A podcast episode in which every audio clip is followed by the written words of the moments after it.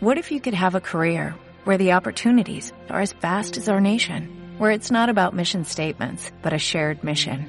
At U.S. Customs and Border Protection, we go beyond to protect more than borders, from ship to shore, air to ground, cities to local communities. CBP agents and officers are keeping people safe. Join U.S. Customs and Border Protection and go beyond for something far greater than yourself. Learn more at cbp.gov/careers.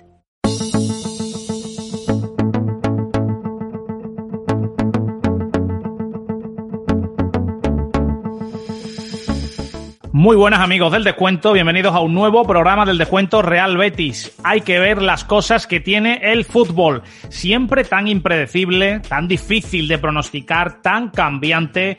Hechos estos que lo hacen, por cierto, también tan bonito y tan diferente a otros deportes, porque quien pronosticara que Borja Iglesias sería quien apareciera en un día clave para decantar una eliminatoria como la de la Real del lado verde y blanco y lo hiciera además con un doblete de golazos, es para que desde luego se plantee su dosis de futurología para otros menesteres.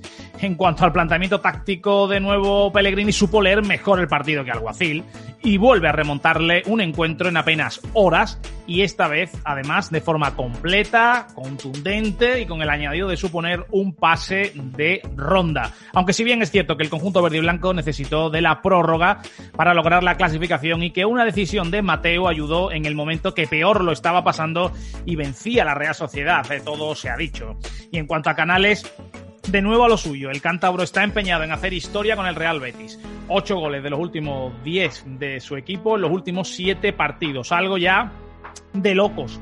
Desde que ha vuelto, su equipo no pierde. A todo esto hay que meter de nuevo en una portada a Joaquín, que una vez más fue determinante en los últimos minutos. No pasan los años por el gaditano. Ya lo dijimos y se confirma. El Real Betis se toma en serio la Copa del Rey, hecho que tiene a los suyos ilusionados.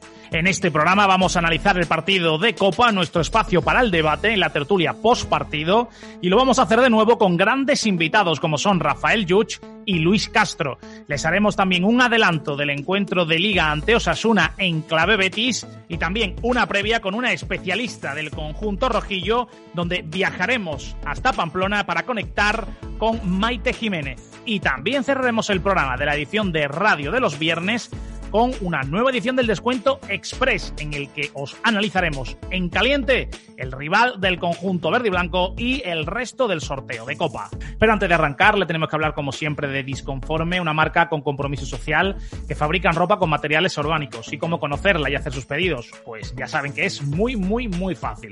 Solo tienen que entrar en la dirección disconforme.com y allí lo encuentran todo clasificado, todo ordenado, en un solo clic realizan las compras de lo que más deseen y además de que van a estar acertando seguro, lo más importante de todo esto es que lo van a hacer colaborando con una buena causa, porque disconforme es sinónimo de ecología, sostenibilidad y civismo. Saludamos a todos los que nos escuchan a través de Neo FM en la 90.4 y con señal también en directo a través de su web neofm.es, donde ya saben que estamos en estos momentos los lunes a las 9 de la noche y los viernes a las 10 y a los que los hacen a través de las diferentes plataformas, cómo no saludarlos también. Y Vox, a la que les animamos a suscribirse. ¿Por qué?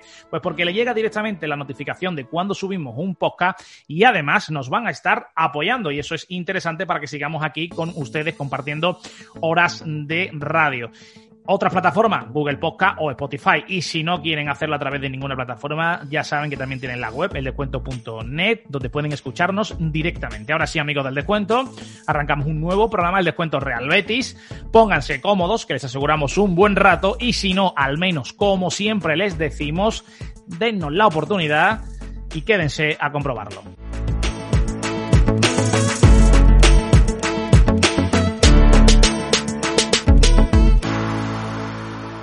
Bueno, pues ahora sí, arrancamos ya un nuevo programa del descuento y lo primero que tenemos que hacer es saludar a nuestros invitados. Comienzo con Rafael Yuch, que lo tenemos aquí con nosotros ya. Muy buenas, Rafa, ¿qué tal? Hola, muy buenas, saludos cordiales. Y muy buenas, Luis, ¿cómo estamos? Hola Miguel, buenas tardes. Bueno, pues si os parece, vamos a ir en este programa de lo particular a lo general. Vamos a empezar por Borja Iglesias, quien se lo iba a decir. Tengo aquí anotado que en un partido, en un rato, en un rato de un encuentro, ha hecho los mismos goles que el año pasado en toda la temporada. ¿Quién le iba a decir que sería uno de los protagonistas de un pase, de una eliminatoria de Copa del Rey, ante toda una Real Sociedad en unos octavos de Copa, de esta manera, con dos auténticos golazos en esta ocasión, no solo de empujarla, ni mucho menos. Empezamos por ahí y vamos avanzando porque la noticia de última hora también es el traspaso de Sanabria, casi ya cerrado cuando estamos grabando este programa. Por lo tanto, está muy a colación con Borja Iglesias. Así que comenzamos con Borja y de ahí vamos desgranando nombres propios, particulares y avanzaremos hacia lo general, ¿no? Hacia el planteamiento de ambos técnicos y analizando en profundidad este encuentro de Copa. Comienzo con Borja Iglesias. ¿Qué te parece, Luis? Bueno, pues esa es la grandeza y la miseria de, del fútbol. El que menos esperaba es el que al final te resuelve la papeleta, ¿no? Quien más, quien menos, él se echó las manos a la cabeza cuando vio la convocatoria y vio que Loren no estaba y Borja sí. Sin embargo, fue él quien terminó marcando los goles decisivos, ¿no? El primero un golazo desde el pase de Rodri hasta la definición de, de Borja y el segundo, pues, con el omnipresente Joaquín y el gran remate de cabeza anticipándose a Lenormand. Uh Del 11 vamos a hablar porque también recibió muchas críticas, pero Rafa, te pregunto primero por Borja. La verdad es que fue una sorpresa agradable y es la ventaja de tener al menos dos competiciones, ¿no? Que puedes ir dando oportunidades a muchos jugadores y en este caso, pues Borja tuvo ayer la oportunidad de reivindicarse y, y el primero del, de, de, los dos, vamos, los dos son muy buenos goles, pero en el primero el control orientado que hace y luego eh, la definición es de auténtico crack, vamos. Y, uh -huh. y esto le tiene que dar moral, como se vio después del partido, todo el mundo yendo a él a abrazarle eh, para ver si ahora, que precisamente se acaba de ir hoy eh, Tony Sanabria, pues él va cogiendo galones y vuelve por lo menos a demostrar lo, lo, lo, por qué vino al Betis, ¿no? Parece mentira, ¿no? Que haya pasado esto justo cuando eso se está formalizando, pago de 7,5 millones a la Roma, el Betis en su momento parece que recupera esa cantidad, se iría al Torino, en este caso lo pagó por el 50%, o sea que va a recuperar ese dinero. Hay que ver qué oportuno también es el fútbol, ¿no? Que lleguen los goles de Borja justo cuando se va a Sanabria, que estaba claro que hasta la fecha era el delantero ahora mismo elegido por Pellegrini, bueno. ¿no? Bueno, no está tampoco, a ver, tan claro, ¿no? Porque en el, él ha ido cambiando mucho a los delanteros. De hecho, en los últimos cuatro partidos de liga, uh -huh. eh, Real Sociedad, anteriormente con el Celta, Osasuna, bueno, Osasuna queda más lejos, pero en los últimos cuatro partidos de liga ha jugado Loren, el derby, jugó Loren también. Sabes que, que en Huesca, en Huesca era el otro, Huesca y, y Sevilla. O sea, uh -huh. los últimos cuatro partidos ha sido eh, titular Loren.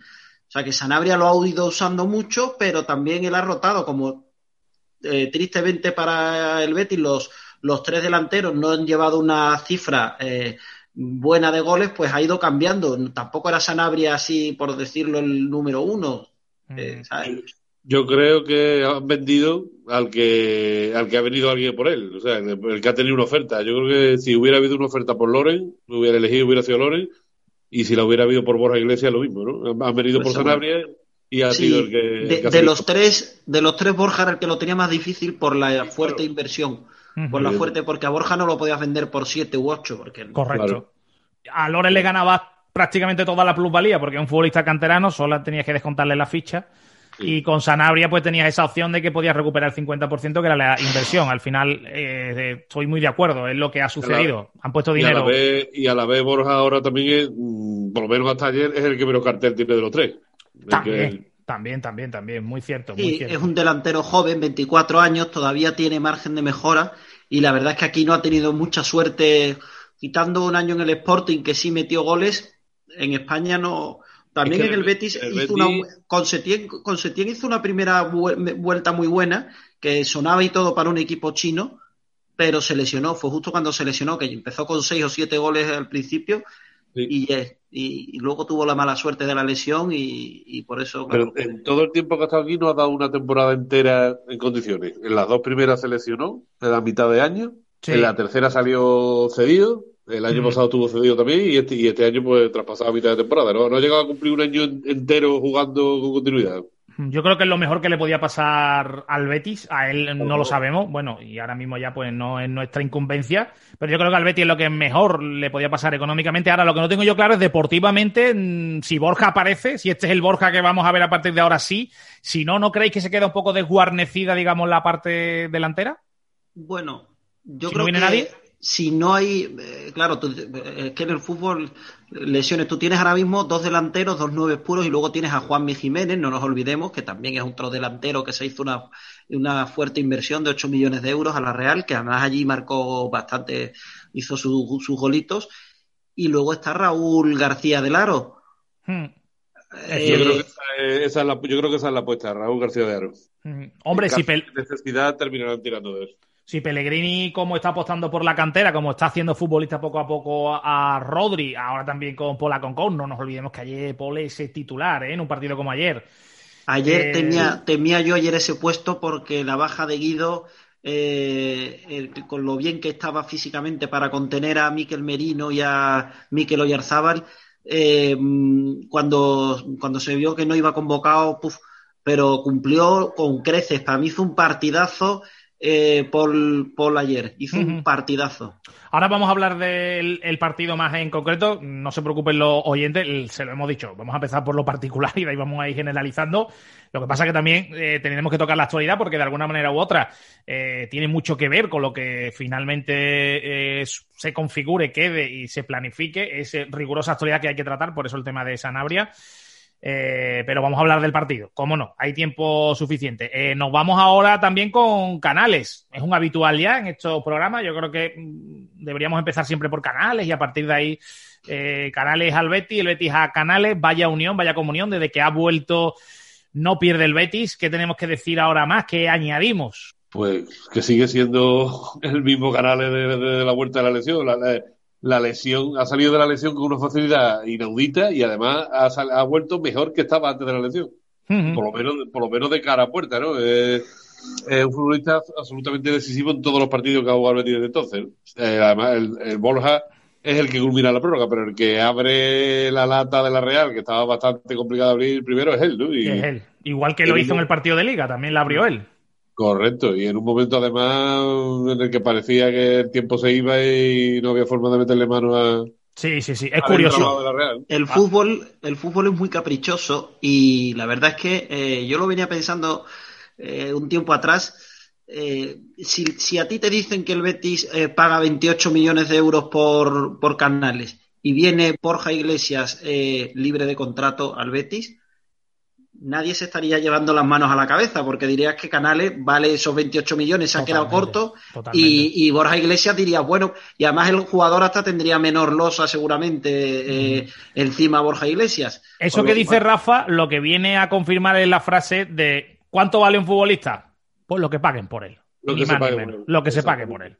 Lo que se pague por él. Porque lo que tú pagues por, eh, por un futbolista mañana puede valer más, menos, es muy cambiante. Y no es lo mismo que venga un equipo Premier o que venga un Madrid, que el Madrid venda, que compre el Madrid, que tú le vendas a un segunda, que le compres a un segunda, que eh, compres un futbolista que está en unas condiciones determinadas, con un ambiente mm, complicado en su club y aproveches eso, que tengas una economía poco bollante y también te aproveches de las circunstancias, que vaya a terminar contrato. Es que, eso, es que hay mucho lo que rodea al fútbol. Por lo tanto... Por eso hablamos del mercado de fichajes, porque verdaderamente es un mercado, depende de las fluctuaciones del mercado. ¿Qué es lo que queremos decir con esto? Que Borja, y lo que dice Rafa es cierto, que Borja en su momento, pues valía aproximadamente eso, valía 20 y algo millones de euros. Era un futbolista que la estaba rompiendo en las últimas temporadas y que equipo al que iba y equipo al que se hacía casi una veintena de goles. Y eso, el gol vale mucho y paga 20 millones por un futbolista o 27, 28 millones por un futbolista que hace más de 20 goles, que, que no es ninguna locura. Ahora lo que no se esperaba la gente es eso, ¿no? Que con los dos goles de ayer hicieran los mismos que el año pasado en toda la temporada. Pero bueno. De hecho, hay que pagar la cláusula porque el español se niega a traspasar. Claro, por algo es. Por algo es. Pero yo lo que veo, lo que me da la chispa de esperanza no es que no fueron ayer los goles de. el gol de Osasuna, por ejemplo. Ese gol de empujarla y ya está. No, no, no. Los dos de ayer son dos goles de. Oye, si recuperas. Exacto, y con mucha y con mucho registro, porque en uno se perfila bien, se desmarca bien, controla orientado y define con mucha calma y mucha tranquilidad. El control, el control, es, espectacular. El control es espectacular. Y luego, y luego con la tranquilidad que, que, le, que le pega después, que se pone nervioso. Se pone nervioso Borja. Y el otro es un remate de cabeza de delantero centro puro. Puro. Entonces, Ahí son dos registros diferentes. Eh, avanzando ahora sí ya en el eh, partido. Eh, el gol de Canales, me gustaría irnos ahí también. ¿Creéis que la niebla pudo influenciar? Totalmente. Yo creo que sí, que yo creo que no se veía muy bien, eh, por lo menos el, no sé, habría que preguntarle, meterse ahí ya en las manos de, o sea, en, el lugar de Remiro, y, pero yo la impresión que, tengo es que no se veía muy bien y Canales está listo también, él sabe, oye, tira mm, ajustado y con fuerza y, el portero no tiene mucho margen para reaccionar. De hecho, como curiosidad, hay una foto en la que se ven a, los varios futbolistas celebrando el gol. Mm, por separado. O sea, no, se están abrazando. Y es que yo creo que, es que no se veían ni para abrazarse. ni para abrazar. No, no, no. El propio Borja lo, lo dice. Lo que pasa es que lo dice también muy bien. ¿eh? Dice que se veía mal, pero dijo algo muy cierto, que dice se veía mal para los dos equipos. O sea, que nadie se agarre tampoco a que esto favoreció al Betis. El, delantero, el delantero también no vería bien la portería, a dónde tirar. Eh, evidentemente. Correcto, y, Y el, y el, Joel para, hace para también dos pelotazos de la Real al principio de la prórroga desde lejos que, también, puede haberse achacado a eso, ¿no? A, ver. Totalmente. Después, respecto al partido, entrando un poco más en profundidad, eh, y Manol se pegó lo que se suele decir en el mundo del fútbol, un auténtico tiro en el pie. Yo no entiendo cómo un entrenador comete los errores. Es cierto que el que sigue la Real ve que esto lo lleva haciendo prácticamente desde que arrancara la temporada, pero yo no entiendo cómo en tan pocas horas comete el mismo error de quitar, a, por mucha expulsión que haya, quitar a Portu, a Isaac y a Oyarzábal.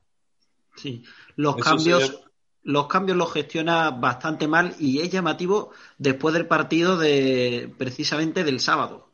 Que es que le pasó el sábado dos veces el mismo error en cuatro días.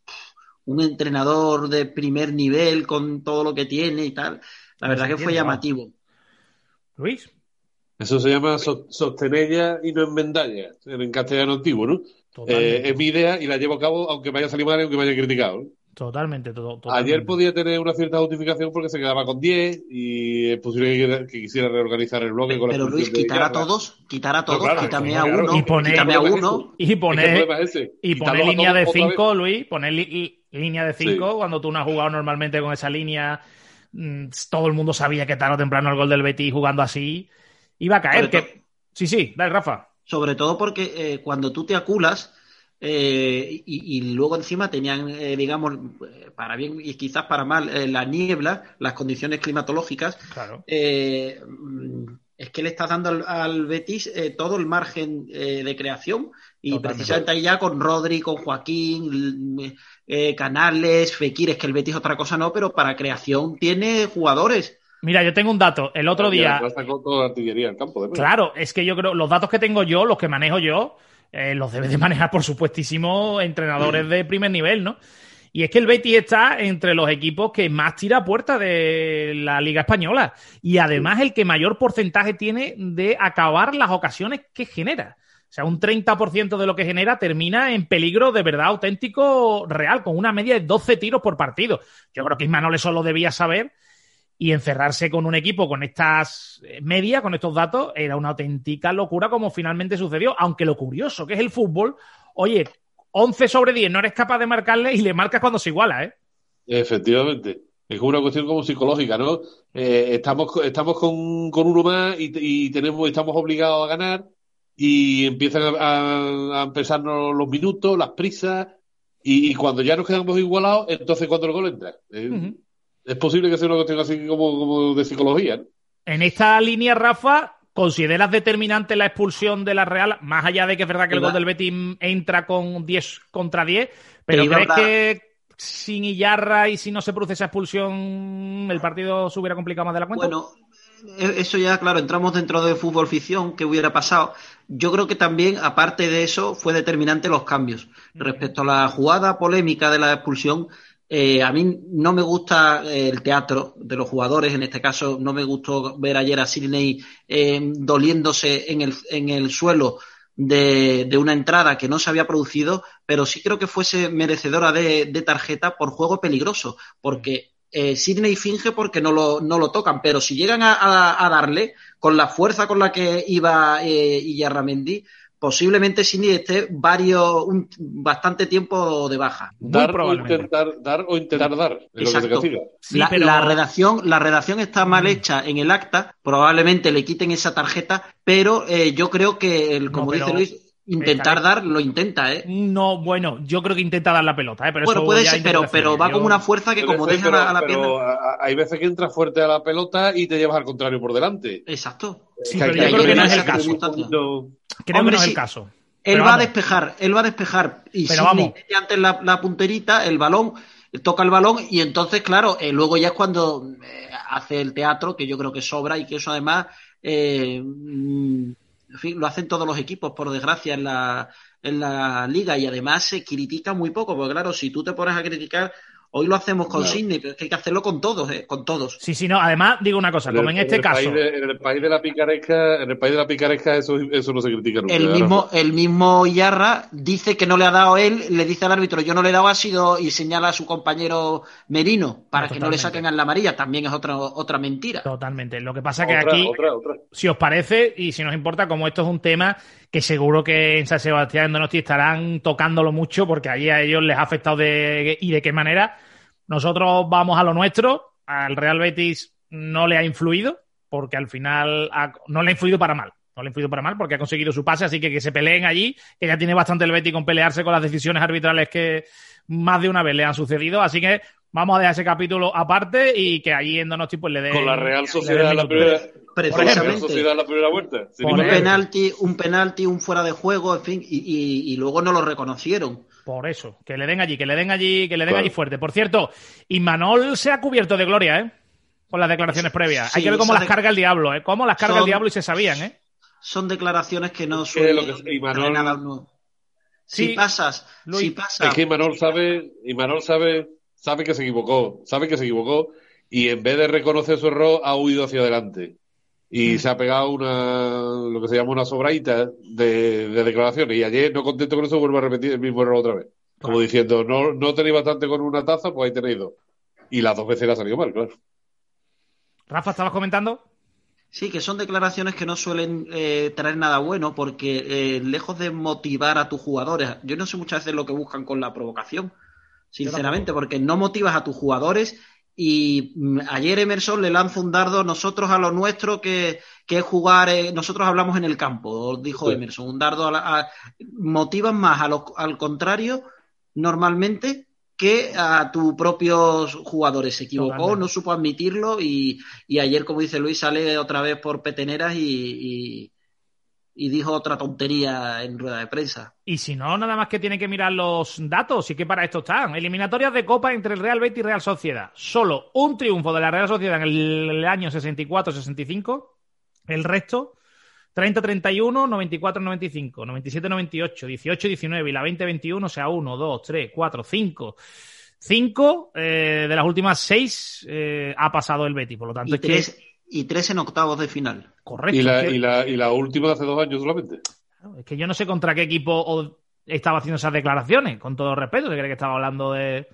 No sé. de- Ni qué partidos vio, porque en la ida, vio hombre, la, la- la Real es verdad que puede decir que quizás es superior al Betis, que está partido bastante condicionado por, lo, por el penalti a Sanabria, que, que puede empatar ahí, y por el gol anulado a Sanabria, que también puede empatar ahí, Yo- que fueron dos errores gravísimos. Yo creo que pero sí. Eh, pero no, no te pegues la sobra decir fuiste muy superior, eso No, tampoco no, es no, no, verdad. Y, y Muy- además en el, mejor, en el mejor momento de la temporada de la Real Sociedad. O sea que no ha vuelto y, ese y pico en uno forma malo de del Betis, Y en Mm, uno que malo las dinámicas Betis. influyen. Como Claro. dijo bien eh, la, la especialista Nerea, las dinámicas influyen. Sí, sí, Sí. sí, sí. Yo creo que metió la pata, él mismo lo sabe, creo, y eso, ya quiso tirar hacia adelante con todo y ya dijo, ya Desde el continúo, sábado- continúo. Desde el sábado no ha hecho otra cosa que meter la pata y, y sigue sin sacarla. Pero es que estas cosas las tiene el fútbol, como suele decir, las carga el diablo y es que de, se todas sabe. de todas maneras, sí te digo que, que ayer en las redes sociales le estaban dando mucha caña a Imanol por los cambios, nuevamente, ¿eh? que no Sí, solo se hablaba de pero- que Imanol le han dado, que a Imanol le han dado tela de caña. Rafa, como eso ya lo hemos comentado también, y también es tiempo de debate para el podcast de Donosti, eh, nosotros vamos a seguir aquí comentando algunas cosillas más de este partido que tenemos ahí todavía pendientes. Algo así rápido, el 11, ¿qué os pareció? Porque eh, hay también mucho debate de que mm, Pellegrini tira la copa, tira la copa. Mm, Yo he intervenido en programas de podcast y programas del resto de España cuando se han ido midiendo con el Real Betis y me harto de decirlo que Pellegrini va por la copa, que el Betis no tira la copa, que hace sustituciones en algún momento dado no significa tirar la copa. Yo creo que eso está ya más que claro. Simplemente hay que ver la reacción de ayer, la celebración de ayer, cómo se lo toma el partido. Yo creo que eso está claro, ¿no? Pero más allá de eso, el 11, ¿qué os pareció? Es que a veces jugamos demasiado a la ligera mmm, las intenciones de los entrenadores. Alex Moreno era titular hasta hace un mes. Mm, Montoya, cuando no ha estado Emerson, es el sustituto natural de, de, de Emerson. Eh, Paul ha sido titular mm, hace poco tiempo. Tello lo mismo. Uh -huh. No es tirar la copa, es ir, ir rotando y, y, elegir a los jugadores más adecuados para cada partido. Además, tienes que tener en cuenta que Miranda, Miranda no está, Guido no está. Tampoco podía sacar otra cosa demasiado diferente. Todos son futbolistas del Betis y todos tienen su, y todos tienen su, ahora mismo su rol en el equipo y además se nota que están enchufados todos. -huh. Y también echaba mucha gente, otro nombre destacado, Víctor Ruiz, ¿eh? eh ¿Quién sí. se le iba a decir también a Víctor Ruiz? Ese quizá, ese quizá fuera el, la única sorpresa que yo me llevé cuando vi la delegación. Pero claro, sí. efectivamente, sí, porque... ¿quién se lo iba a decir a Víctor Ruiz? Porque hasta hace dos meses el que no quería ver, ver algunos ni en pintura era Víctor Ruiz. Y ahora resulta que se asombran cuando no está. Sí. Sí, porque Sidney, Sidney está flojito a nivel defensivo. Él tiene velocidad y tiene una cierta condición para sacar el balón, pero yo creo que a nivel defensivo sufre mucho y ayer por eso un poco eh, te lleva las manos a la cabeza, pero al final es un jugador y, y hay que darle minutos. Claro. Eh, y, y, es que si no, también todo, se puede sobre... lesionar Víctor Ruiz si lo pone sobre... siempre. Claro, y sobre todo cuando no está Bartra, ¿no? O sea que hay solamente tres disponibles. Sí. El Lunar también, quizás Montoya, ¿no? Un partido flojito. ¿Le achacáis el gol a él, el fallo que hay en el gol de la Real? Yo creo que ahí hay fallo, pero de marcaje de todos, ¿no? Yo creo que se bascula mal, ¿no? Lo que hace que se bascula mal. No creo, es que se bascula mal. No es, porque no si te tan... das cuenta, Sidney no está cubriendo a nadie, está cerrando la banda izquierda, está todo el mundo basculando hacia la izquierda, dando paso hacia la izquierda y no se dan cuenta de que Oyarzabal se está colando por ahí, ¿eh? Más que, exactamente, más que un fallo individual de, de Montoya, que además viene de, de, de, una jugada en ataque, porque si no, claro, al final, pues no le pidan luego que suban los laterales. Si quieres que esté atrás, no le pidan luego que, que, que tenga esa. Pero cuando eh, sube, Rafa, te apostillo simplemente, cuando sube, eh, la consigna es que sea Pola con el que cierre la banda de Montoya. Claro, pues ahí por eso no es solo individualmente un fallo de Montoya, sino yo diría de, de todo el conjunto que, que bascula mal hacia atrás. Por eso diría que no es tanto de, de, Montoya, que es lo fácil, porque al final, digamos, la foto final, eh, Oyarzábal, que además define muy bien y a bote pronto sin controlarla, eh, que eso no lo han, ¿verdad? Es un super clase. Sí, pero eh, estará de acuerdo también conmigo, no lo sé, Rafa Luis, que mmm, Joel tiene una cosa, que ayer sale muy bien en todas las acciones, sale de su portería rápidamente, sin embargo, en la del gol se debería haber quedado. No sí, estoy de acuerdo, ¿eh? No, tú no, es, es Luis? posible, yo yo no demasiado. Es posible que Mandy hubiera llegado, pero pero yo creo que es jugada de salida de portero. Sí, lo sí. que Oyarzabal lo hace muy bien. Y claro, no es que es una jugada rápida de ellos, es una jugada rápida de la Real y que define sin controlarla. No, te, no, no nos olvidemos, ¿eh? es que no controla. Es que ese balón lo controla y Mandy llega perfectamente y Montoya estaba también llegando. Uh -huh. Rodri, sí. Rodri también es un nombre propio, también lo llevamos comentando, pero sobre todo lo que significa Rodri es igual que Paul, ¿no? Eh, lo que está haciendo Pellegrini, ¿no? Tirando de cantera. Buena noticia sería que Raúl de, Aro, de Raúl García de Aro fuera a empezar a tener, comenzar a tener minutos con la salida de Sanabria. Eso sería muy interesante, ¿eh? Posiblemente en Liga, en Liga tenga minutos poco a poco. Y porque en Copa, pues ahora ya vienen partidos eh, muy importantes. Primero los cuartos y luego, si, si, si pasa, pues un, toda una semifinal y, y, en Copa ya el margen de error es, es mínimo y, y, yo ahí yo no creo que se la juegue ahí. Ahora en Liga sí, en Liga puede tener minutos y, y ir ganando, demostrándolo. Pero Rodri vaya pelotero, ¿eh? Sí. Vaya pelotero, ¿eh? Que tiene, está ahí pinta. sacando, ¿eh? Poco muy descarado.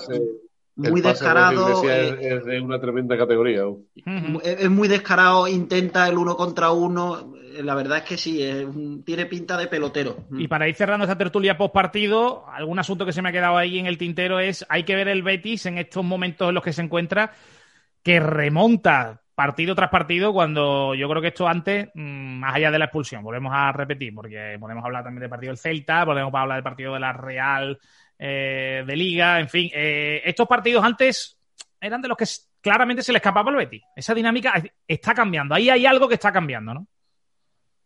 Sí, está cambiando sobre todo la, fe del equipo, la confianza, eh, las cosas están saliendo y cada, y cada vez el equipo se encuentra más cómodo en el campo, con más seguridad, con más fe, con más confianza y todo eso al final se refleja en el campo, aparte de ya, lo que hemos hablado otra vez, ¿no? De la entrada de gente nueva en el equipo, con más, con, quizá con más, con más ganas, con más, llamémoslo, hambre de triunfo pero es evidente que la dinámica buena arrastra a todo el mundo, incluso a los que parecía que no tenían arrastre posible. Mm. Hay, hay un dato de Fran Martínez de hace eh, un poco tiempo que dice que eh, dice el Betis eh, no pierde en tres partidos consecutivos en los que empieza abajo en el marcador y no sucedía desde el año 1997 eso habla de lo que acaba de decir de, de empezar perdiendo y no te y no te y no te vas del partido, ¿no? Ya lo hemos dicho, hay que ver lo que es un futbolista como Canales, cómo le ha cambiado la vuelta, cómo le ha cambiado el duro desde que está.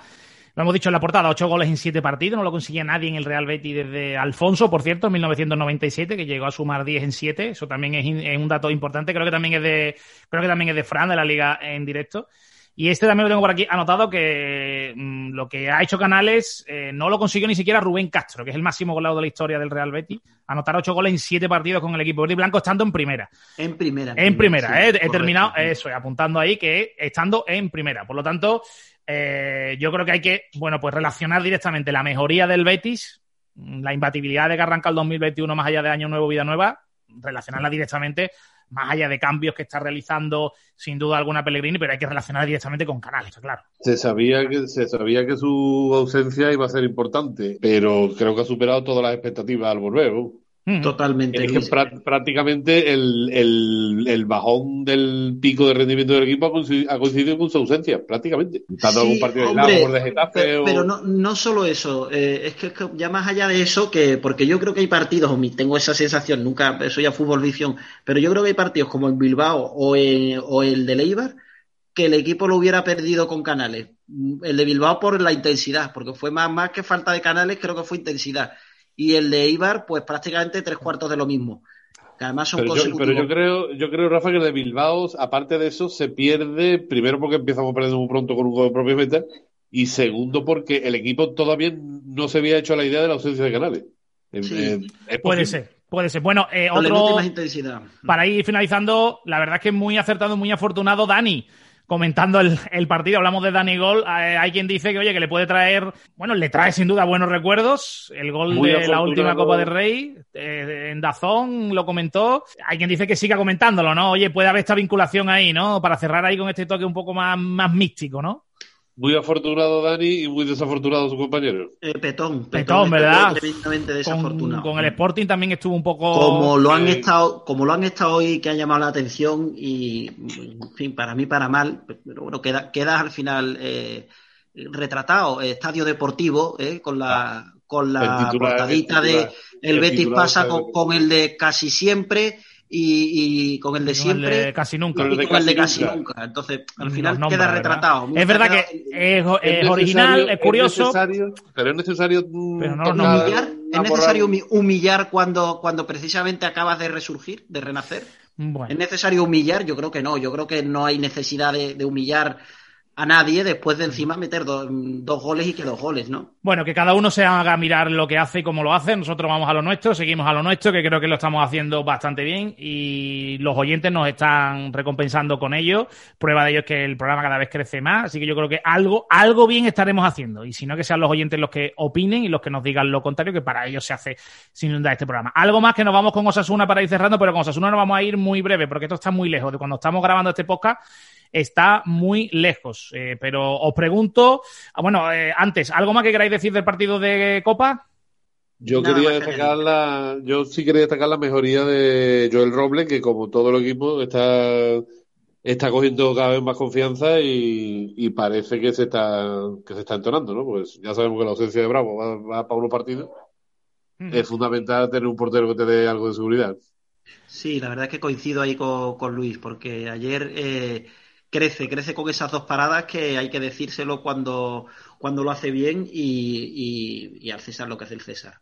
Bueno, pues os pregunto ahora sí por el partido de Osasuna. Lo hago en clave Betis y lo hago además sin entrar mucho en profundidad porque aún queda mucho para ese partido. Estamos grabando esto y aún quedan días por delante. Incluso, de hecho, cuando estamos grabando no ha jugado ni siquiera eh, Osasuna, rival del Betis, su partido de Copa. Así que os pido una valoración muy rápida porque no se preocupen que en radio el próximo viernes en a partir de las 10 eh, va a estar con nosotros un especialista de Osasuna. Por lo tanto, nada más finalizar esta tertulia post partido de Copa, entraremos con el especialista de Osasuna para darle todos los detalles. Ahora sí en profundidad y como también le vamos a hablar, no se preocupen, del rival de Copa del Rey el viernes por la mañana con el análisis en caliente en el descuento express. Así que todo esto se lo emplazamos para que nos escuchen en radio el próximo viernes a las 10 de la noche y también le decimos que vamos a actualizar el podcast y lo vamos a mejorar, digamos, lo vamos a poner mucho más actual a partir de que tengamos ya la última hora del partido de Osasuna. ¿Cómo llega el Betis a Osasuna? Llega, llega lanzado con una dinámica positiva eh, muy buena pero es un partido trampa porque tienen la obligación de ganarlo y luego vienen los cuartos de final de la Copa y viene el Barcelona. Y así que el Betis tiene que o empieza metido desde el minuto uno y, mordiendo y jugando con la intensidad que lo está haciendo en los últimos partidos, o como juega el Tran Tran, puede tener un susto y cuidado con el calendario. Luis. Sí, es un partido que viene ahí encajonado entre, entre un partido como el de ayer, que fue más largo de lo normal y un esfuerzo titánico, y los dos compromisos que ha dicho Rafa. Por tanto, es un partido efectivamente trampa. Habrá que ver cómo llegan los lesionados, si puede entrar Ruibal, si puede entrar Guido. También, también y Luis. A ver, y a ver cómo sale librado Osasuna también hoy, de, que tiene un compromiso muy difícil Osasuna. ¿eh? Claro, también, claro, claro. También añadir una cosa que lo bueno de ayer del 11 es que jugadores como Emerson, que prácticamente jugó, eh, sale casi en la prórroga prácticamente, se jugó media hora larga, Hmm. eh, eh, Miranda no jugó nada, eh, vale, sí, jugó, pero tampoco jugó todo el partido completo Víctor Ruiz. Canales sí, Eh, Canales es el que yo Canales creo sí, que, Canales hay que hay que hay que dosificarlo, tener cuidado con él, ¿eh? Pero yo, fíjate, soy más partidario de salir bien en un partido, meterlo en la primera parte y ya luego en la segunda, si quieres, metes pronto en el 50, mete Mm. a Guardado o mete Pues al sí. que sea. O Rodri. O, Rodri, o a claro. Rodri, y al que sea, Rodri, pero darle Rodri, 50 minutos Rodri. porque si Sí. no, claro. Y luego el Betis, pues eso. Que yo, creo que, eh, yo creo que Rodri es un sustituto. Sí, sí, sí. Tello, eh, Lainez no jugó el partido entero, Tello tampoco jugó el partido entero. Oye, pues, pues al final. Emerson eh, tampoco, tienes- que lo has comentado. y- Miranda, Víctor Ruiz. Y tienes eh, seis Aquí. días, ¿eh? Tienes seis días para, para prepararlo. Así que Sí, Betis tiene mucho bien tiempo. haría prepararlo bien. Por eso le hemos dicho que no podemos entrar mucho en profundidad porque estamos grabando este podcast prácticamente nada más finalizar el partido de Copa y es que quedan seis días. Por lo tanto, no podamos entrar mucho en detalle. Sí comentar otra cosa interesante de este partido. El, el encuentro con la Real deja clara una cosa y deja claro que el Betis, si se mm, lo propone y mejora en ciertos aspectos y continúa en este nivel, le puede competir a la Real Sociedad un puesto europeo. Ya veremos si le da también para el Villarreal. Eso habrá que verlo. La liga es la que lo va a dictaminar. Y es una jornada muy interesante porque el Betis va a jugar con Osasuna en casa, pero es que en esta misma jornada se enfrentan Villarreal y Real Sociedad. No pueden ganar los dos. Por lo tanto, mm, una oportunidad para meterse ahí, claramente en la película, recortarle puntos a los dos si empatan o a uno de los dos. Y digamos que mm, puede dejar muy claro en qué posición, en qué puesto puede quedar Betis. Es muy larga, pero si pierde se descuelga y si gana se puede meter en la pelea. Sí, con toda la segunda vuelta por delante todavía. ¿eh? Exacto, exacto. Y hay que tener en cuenta también el Granada, que es un equipo que me parece a mí que va de más a menos.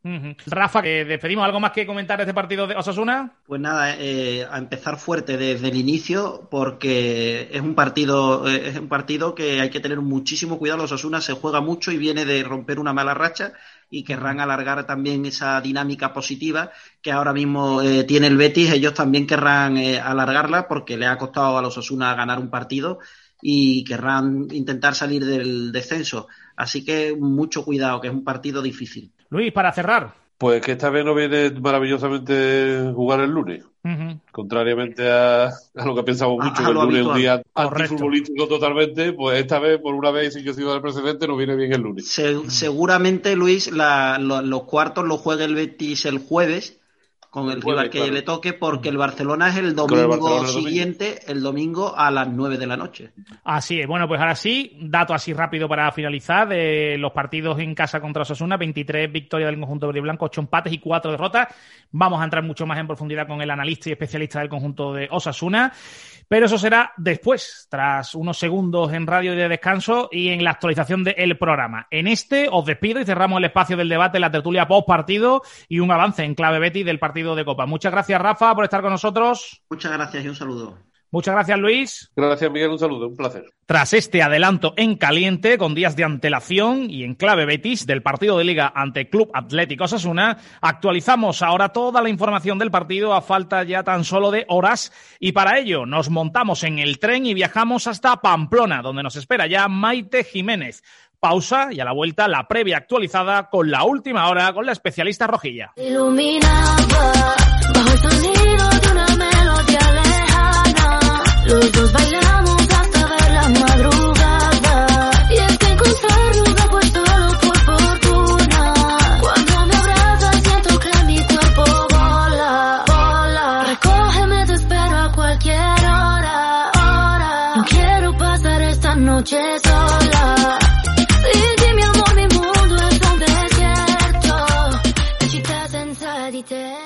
Pues tras la pausa, ahora sí nos metemos de lleno en la previa de última hora y tenemos con nosotros a Maite Jiménez, especialista rojilla, a la que saludamos ya. Muy buenas, Maite. Hola, muy buenas. Gracias por invitarme. Encantada de estar aquí. Bueno, pues igualmente, lo primero darte las gracias por participar con nosotros en este programa. Lo intentamos la otra vez, no hubo forma, pero esta vez tenemos el gusto y el placer de poder contar contigo. Muchas gracias. Ya lo siento por la, la última vez. Hay veces que tengo pues días muy ajetreados, ¿no? Entre el trabajo, eh, YouTube, que aparte estoy ahí, y bueno, pues las cosas que tiene la vida, pero bueno, ya lo siento y aquí, aquí estamos esta vez para hablar de, de ese Betis Osasuna. Perfecto. Oye, aprovechamos al final, si te parece, cuando vayamos a despedirte, pues das todos los sitios donde estás para que la gente te pueda seguir, ¿eh? Y aprovechamos ya que participas con nosotros, pues que puedas decirle dónde también puede conocer todo lo que quiera en clave Osasuna con Maite Jiménez. Así que, bueno, pues tras estos preámbulos obligados, ¿eh? vámonos ahora sí con este partidazo. Real Betis, el Club Atlético Osasuna, ¿cómo llega, cómo se presenta el equipo navarro a este encuentro? Bueno, pues creo que son un poco sensaciones contradictorias, tanto en lo deportivo como en lo anímico, psicológico. Es verdad que el equipo viene de ganar en liga, por ejemplo, y eso pues es una grandísima noticia porque tan solo ha ganado un partido en los últimos tres meses, un partido que le sirvió para salir del descenso y que por esa parte obviamente es positivo, pero también se viene de perder, de perder en Copa, un rival que era de segunda división, se llegó encima hasta los penaltis y se, aparte de que se perdió, también eh, hubo dos lesionados importantes. Sí. Este año Sasuna está sufriendo mucho las lesiones y por eso digo que sensaciones un poco contradictorias, porque bueno, pues el equipo en liga, en la dinámica de liga, por lo menos ha ido mejorando y se ganó al final un partido, pero hemos vuelto a perder a dos futbolistas claro. importantes y te queda pues esas sensaciones un poquito de, de, la Copa que fue hace nada y ya sabemos que, que los tantos partidos ¿no? que hay esta, este, esta temporada, perdón, pues a ver cómo llega el equipo en ese sentido. Hasta nueve bajas se contabilizan, yo creo que Arrasate si le llegan a contar que la Copa le va a hacer este estropicio, yo creo que, entre comillas, la hubiera tirado mucho antes, ¿no? Es que al final, bueno, por una parte este año a Osasuna le ha sentado muy bien la Copa porque no estaban saliendo las cosas bien en Liga y uh -huh. era como un coger aire, ¿no? En la Copa y sobre todo, pues también para futbolistas que no contaban con muchos minutos y al final en Copa han demostrado que sirven y han llevado luego esos minutos a la Liga en los últimos partidos. Entonces, ha sido como un poco el coger aire, el decir, bueno, el equipo puede ganar. Evidentemente, los rivales han sido bastante más inferiores. Osasuna ha tenido buenos cruces en ese sentido, pero claro, si nos contamos solo con las lesiones y con lo que supone a nivel de viaje, a nivel físico, evidentemente ha salido negativo para, para Osasuna claro. y en ese sentido yo creo que Yagoba sí que pe podía pensar, bueno, pues que se acabe ya y nos centramos solo en Liga que bastante tenemos. Maite, los números fuera de casa de Osasuna no, digamos, no lo avalan. Eh, son el tercer equipo que menos puntos ha sumado fuera de casa, si no me equivoco, siete, y han recibido casi el doble de goles en contra de los que lo han hecho a favor. ¿Qué le pasa a Osasuna fuera de casa? Bueno, este año hay que preguntarse qué pasa afuera, qué casa, pasa en casa, e incluso aunque jugásemos en Abu Dhabi, ¿no? No sé, el equipo básicamente se, se ha caído en defensa. El año pasado era mucho más sólido, ya no solo en la línea de cuatro o ejemplificando en algún nombre, creo que ha sido el bloque en general que ha perdido muchísima contundencia y concentración y por tanto da igual al final que juegues en casa como que juegues fuera. Es verdad que en casa también se ha perdido eso de no tener a la afición y yo creo que al final a, a todos los equipos les afecta y también a Osasuna, pero es que en líneas generales el equipo, como digo, sobre todo ha perdido contundencia y concentración en Sí. momentos que dices, ¿cómo es posible? ¿no? Y de ahí que hayan eh, que haya encajado tantos goles el equipo. ¿Por qué? No lo sé, porque la temporada pasada eh, terminó como muy tarde, ¿no? Y esta empezó muy pronto, apenas ha habido descanso, y entonces nos seguimos preguntando por aquí qué ha podido pasar para que el equipo se, se caiga tanto. Mm. Al final hemos puesto las cosas muy fáciles a los rivales, creo. Sí. Eh, Osasuna ha cometido muchas veces errores de juveniles, ¿no? De categorías muy inferiores a primera división. Y yo creo que esa, eh, ese es como el resumen de por qué Osasuna ha podido encajar tantos goles, más allá de especificar.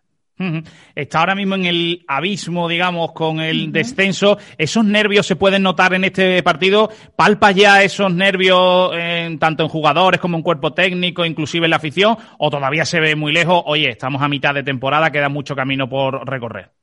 Sí, yo creo que es la segunda opción que dices, porque, bueno, es verdad que la temporada pasada fue un sueño, ¿no? Quedar en esa décima posición, estar eh, muy arriba conforme el descenso, pero Osasuna básicamente siempre ha vivido, o casi siempre, eh, rozando el descenso o sabiéndose en estas situaciones. Yo creo que además la dinámica de los últimos partidos es bastante más positiva, a pesar de que solo se ha ganado un partido, el equipo ha ido mejorando y entre que sabe convivir en ese descenso y que las cosas también están Claro. muy apretadas porque no es que, es que fíjate cómo está la liga, que Osasuna ha ganado un partido en tres meses y ha salido del descenso. Entonces yo creo que eso también ayuda ¿no? a la dinámica del equipo, a saber que si ganas dos o tres partidos, eh, es verdad que ves las cosas con otra cara, pero que también pierdes uno igual, depende de lo que hagan los otros Mm. rivales, te metes. Entonces, entre que la liga está muy apretada, que Osasuna sabe convivir, creo, porque históricamente ha sido así con esa zona del descenso y que el equipo, las sensaciones del equipo son buenas, creo que la dinámica en este sentido también Es más positiva. puede ser positiva. sí. Bueno, y después también por ponerle el punto y la nota positiva, eh, es que, bueno, mantenéis el bloque prácticamente del año pasado y terminasteis muy bien. Mm, Se mantiene el cuerpo técnico, la misma idea, por lo tanto, un año más debe de encajar esto y las piezas deben de ensamblarse un poco más. Así que yo, mi opinión personal desde aquí, desde Sevilla, es que es cuestión de tiempo eh, y que esto se va a quedar en una simple mala racha. Y yo veo a Osasuna con un final de liga más plácido de lo que ahora mismo eh, refleja la, la clasificación, ¿no? ¿Qué 11 crees que puede sacar, Maite? Es complicado porque, complicado. claro, con los lesionados que, que ha habido, sobre todo ahora, por ejemplo, en el centro de, de la zaga también, que se ha lesionado Roncaglia, que lo estaba haciendo bien, pero es verdad que igual hay, bueno, no sé si es complicado, creo que sacará a Manu Sánchez en el lateral izquierdo y en este caso será eh, Nacho Vidal el lateral derecho porque Roncaglia se ha lesionado y aunque le estaba ganando la partida, es imposible que juegue y en el centro sacará a Aridane y, y David García en el centro de, de la defensa. Creo que mm, en el medio Moncayola y Oyer son esenciales, son Sí. los principales y los que van a jugar seguro. Y falta por ver, pues, ese tercer hombre, cuál puede ser, porque Íñigo Pérez, por ejemplo, le está costando arrancar un poco, no termina de físicamente cogerle el punto, tampoco con la pelota.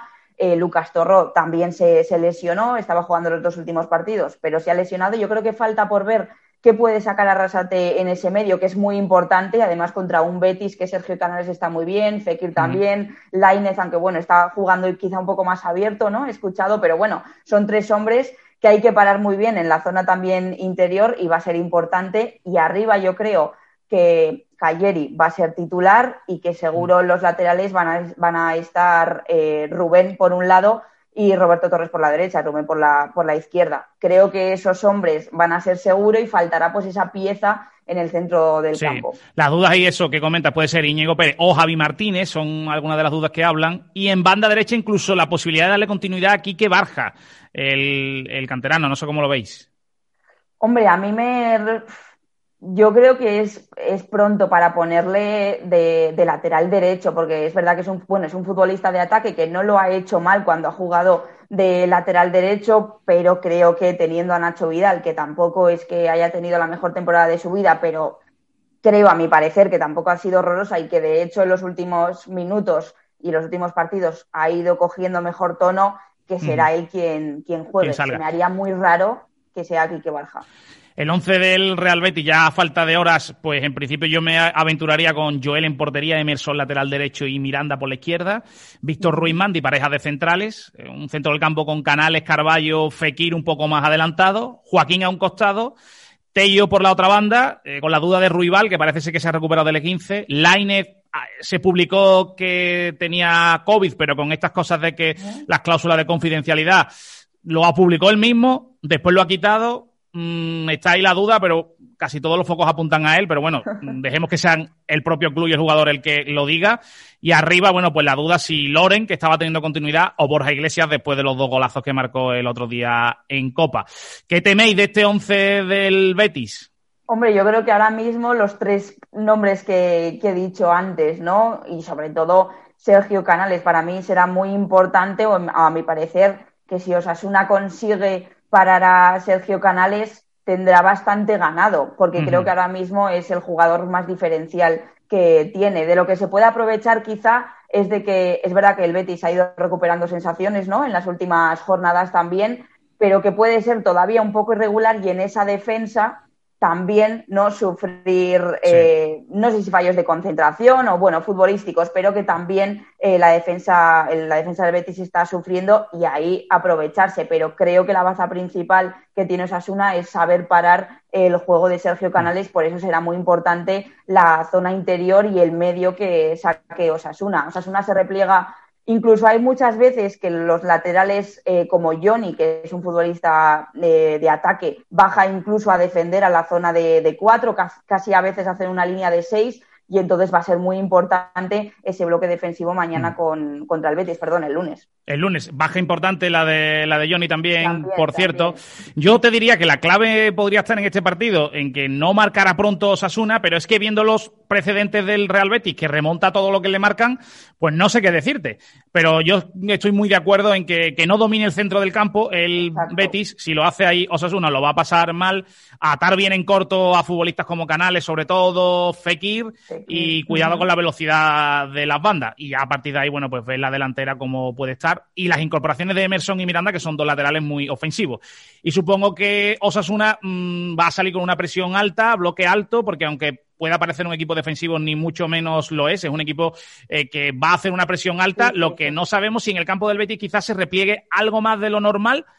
Mm, ¿Opinas así para intentar yo creo que la presión será alta porque, bueno, es lo que está haciendo básicamente también Osasuna. Al principio la, una presión muy alta, ¿no? Intenta recuperar en campo contrario la pelota y de ahí uh -huh. correr y ser muy, muy vertical y profundo. Es verdad también que yo creo que por las sensaciones esta temporada de que no salen las cosas, una vez, por ejemplo, se adelanta en el marcador, nos replegamos un poquito más atrás por ese miedo, es intentar aguantar y yo creo que eso sería un error y más con un centro del campo como tiene el Betis y también esa profundidad y esa verticalidad, creo que sería un error no intentar desde el primer minuto presionar hasta arriba Totalmente. e intentar, ya no sé si puedes futbolísticamente, porque quizá pues eh, tenga más calidad el Betis, pero si ese músculo en el centro del Física campo... Física y tácticamente debe es de hacerlo. Es imposible hmm. que Osasuna no tenga que hacer hincapié ahí, porque me parece que si deja eh, correr y deja tener la pelota y deja muchos espacios a los centrocampistas del Betis,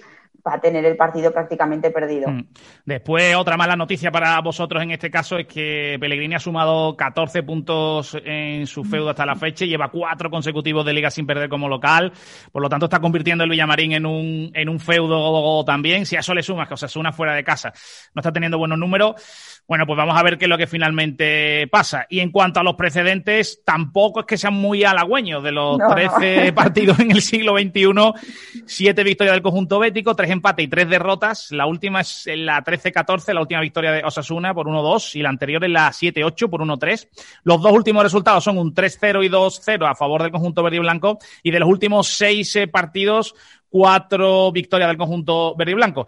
Claro, yo lo que te diría o lo que allí, desde luego, eh, tendríais que agarraros es a que las estadísticas están para romperse, lógicamente. Sí, eso, eso te iba a decir, pero ya ves que con Osasuna, por mucho que lo podemos decir temporada tras temporada o incluso la misma temporada con esa ida y vuelta, pues no, no ocurre. Entonces, además, sabiendo esa temporada tan rara o irregular que está siendo del equipo, no voy a pronosticar nada porque es muy, muy Es muy- complicado, incluso Totalmente. aunque nos adelantemos 2-0, es que puede pasar al final cualquier cosa. Cualquier cosa. En cuanto al arbitraje, Alberola Rojas, eh, el árbitro con el que los verdiblancos en este caso perdieron sus últimos cuatro partidos. Esta estadística es muy a favor de Osasuna. Ahí también tenéis algo positivo a lo que Bueno, no agarrados, aunque no se sabe tampoco porque el árbitro lo que decimos siempre, ¿no? Lo importante es que no sea protagonista. Eso es lo, lo más importante, ¿no? No sé qué precedente tenéis con este árbitro vosotros y en el bar estará Cordero, Cordero Vega. Pues sinceramente no te sé decir, no lo he mirado, pero um, esta temporada sí nos da igual a los árbitros que nos nombres, ¿no? Porque están siendo bastante protagonistas este año cuando arbitran a Osasuna. Eh, un equipo que, bueno, pues creo que está sufriendo, ¿no? El equipo rojillo creo que está sufriendo mucho lo- los arbitrajes. Hay decisiones, sobre todo con, con el VAR, que no, no se entienden. También creo que le ha pasado esta temporada al Betis. Sí. Y bueno, pues eh, mm, está. Bueno, es que es un equipo que por mucho que igual presione en el campo, ¿no? O grite, pues al final no es tampoco un equipo grande y no puedes hacer ese empuje que tienen eh, otros, otros, otros equipos más grandes. Pero Osasuna lo, lo está sufriendo y básicamente ya pues casi nos da igual, ¿no? Quién nos arbitre. Y por cerrar esos datos, eh, sí que es cierto que los tres primeros partidos con Alberola Rojas eh, lo venció el conjunto verde y blanco, 1-2 en Copa, la 17-18 ante el Cádiz, y esa misma temporada en Liga, 0-2 ante el Málaga y 2-1 eh, con el Villarreal. Por lo tanto, el balance es de tres victorias y cuatro derrotas con el castellano manchego, en clave en este caso verde y blanca. Y en cuanto a las estadísticas, bueno, pues las casas de apuestas, mm, viendo lo que les hemos comentado, lógicamente, mm, tiran hacia el Real Betis, aunque como hemos dicho, esto es fútbol y aquí puede pasar cualquier cosa. El 47 de probabilidad se la da de victoria al conjunto verde y blanco, un 24 el empate y un 29% el triunfo de Osasuna. Vaticinan un 56% de probabilidad que haya más de 2,5 goles, por lo tanto se vaticina un partido abierto, aunque el resultado que más se da, eh, según las estadísticas, pues sería un 1-1 con un 11% y le seguiría un 1-0 con un 9%, un 2-0 y un 1-2 con un 7%. Ahí sí está el dato al que agarrarse desde, desde el lado rojillo. Bueno, ¿algo más que comentarnos, eh, Maite, antes de despedirte?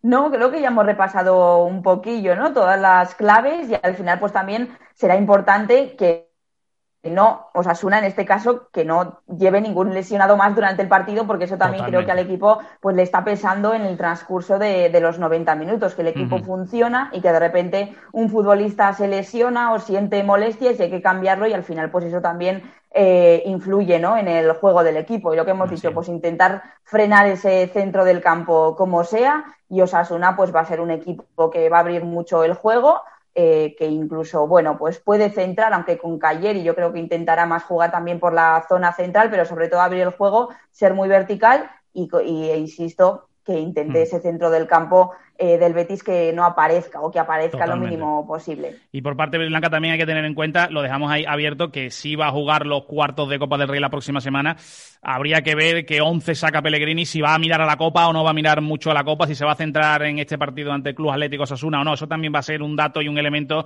bastante importante y a tener en cuenta en este próximo partido del lunes. Bueno, Maite, pues ahora sí, te despido. Muchas gracias. Aprovecha ahí, como hemos comentado, ¿no? Para decir dónde te pueden seguir y conocer todo lo referente a Osasuna en clave rojilla. Nada, muchas gracias. Pues nada, tengo un canal de, de YouTube que me lo abrí hace 3, 4 años y ahora he vuelto pues con más asiduidad, ya subo más vídeos cada semana y por ahí pues eh, subo todas mis opiniones o la percepción que tengo ¿no? de Osasuna semana a semana con tantos partidos y ahí sobre todo pues eh, la gente que le interesa Osasuna o que quiera eh, acercarse un poco más a la información rojilla, pues ahí puede, puede encontrarme y tener un poco más claro el contexto de Osasuna esta temporada. Muchas gracias, insisto ti, de Maite. Por invitarme y nada, un placer. Bueno, pues con la previa de última hora del partido despedimos el podcast, que no el programa de radio Neo de los viernes, porque tras el descuento Sevilla Fútbol Club, que viene a continuación, cerraremos la edición del viernes en radio con una nueva entrega del descuento Express, en el que os analizamos en caliente el rival de cuartos de Copa del Rey del conjunto verde y blanco. Eso sí, en podcast nos despedimos, ha sido un placer informarles, entretenerles, pero como siempre les decimos, lo más importante es acompañarles. Hasta la próxima, amigos del descuento. Chao, chao.